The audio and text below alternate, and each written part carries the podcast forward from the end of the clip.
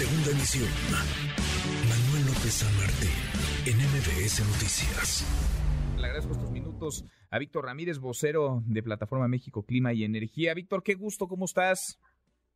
Buenas tardes, bien, bien, gracias. Pues escuchando aquí estas historias que, la verdad es que eh, es un triunfo político del presidente, pero no más allá. Yo no veo ahí eh, un, eh, que algo gane el Estado mexicano, el, Estado en su conjunto, y, o los mexicanos, ¿no? Este, es, realmente solamente un triunfo político. Triunfo político. Entonces, había habido desde hace un buen rato, prácticamente desde que inició el sexenio, un, un jaloneo muy duro, y más que jaloneo entre Iberdrola y el gobierno del presidente López Obrador, una, una andanada desde el gobierno del presidente López Obrador contra, contra la empresa. En ese sentido, entonces, ¿ves, ¿ves un triunfo que traerá algún tipo de beneficio a alguien, al gobierno, a los ciudadanos, a alguien en México? Bueno, lo, lo primero es que yo no veo ningún beneficio para el ciudadano. Y, aquí permíteme contradecir un poco lo que decía el presidente de la República eh, eh, en, el audio que estabas poniendo hace unos minutos. El presidente dice que con esto van a lograr que no suba la, energía eléctrica. Ah, aquí hay algo muy interesante. La parte de las plantas que compra ahorita este fondo de capital este, privado, que además tiene mucho capital extranjero, parte de lo que compra son unas centrales que se eh, licitaron antes de la reforma de 2013, que se conocen como productores independientes de energía. Estas centrales estaban, se construyeron solamente para vender energía a CFE y era su único cliente. Cuando hacemos una comparación del costo de generación de estas centrales contra el costo de generación de CFE, nos damos cuenta que el costo de generación de CFE es eh, en promedio el doble de costoso que estas centrales privadas. Si ahora va, ahora que pasan a manos eh, bueno, no, pasan a manos de, capital privado todavía, pero no operar CFE.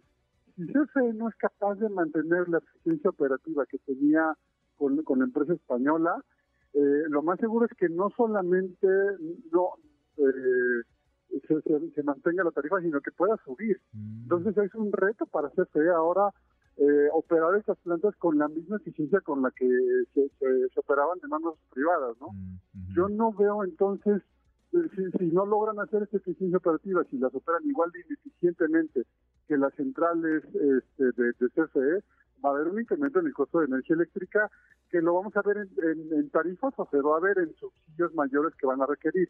Mm. Eh, desde ese punto de vista creo que México, ni México, ni CFE, ni el gobierno gana algo, ¿no? Más que decir, son nuestras. Mm, ahora, estas plantas, estas 13 plantas de generación eléctrica, ¿en dónde están? ¿A quién, a quién ah, le daban servicio? ¿A quién abastecían, Víctor? Estas centrales, eh, hay algunas, por ejemplo, en San Luis Potosí, casi todas estaban en el norte. La eólica que se vende, que es la única de renovables, está en, la venta 3, está en la zona del de Tehuantepec, este, pero casi todas están en el norte de la República y en Monterrey, en, este, en Tamaulipas, eh, en San Luis Potosí, Baja California, en, este, en Sinaloa, es prácticamente todo el norte. Interesante. Entonces no es más allá de un triunfo político, no es algo que en el bolsillo vaya a beneficiar a quienes nos escuchan, vaya a beneficiar a los mexicanos.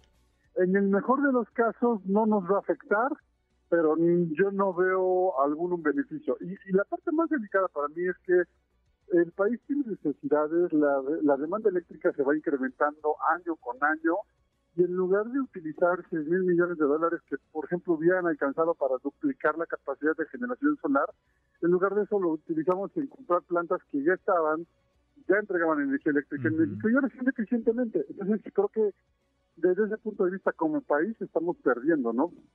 Comprar algo que estaba que ya funcionaba bien. Mm, pues eh, interesante, muy interesante escucharte para tener el contexto y para comprender los alcances de, de esta compra, la compra de 13 plantas que hace el gobierno de México a la empresa Iberdrola. Gracias, Víctor, qué gusto, gracias.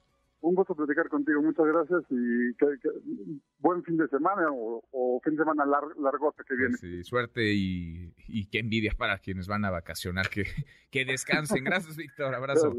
Gracias, muy buenas tardes.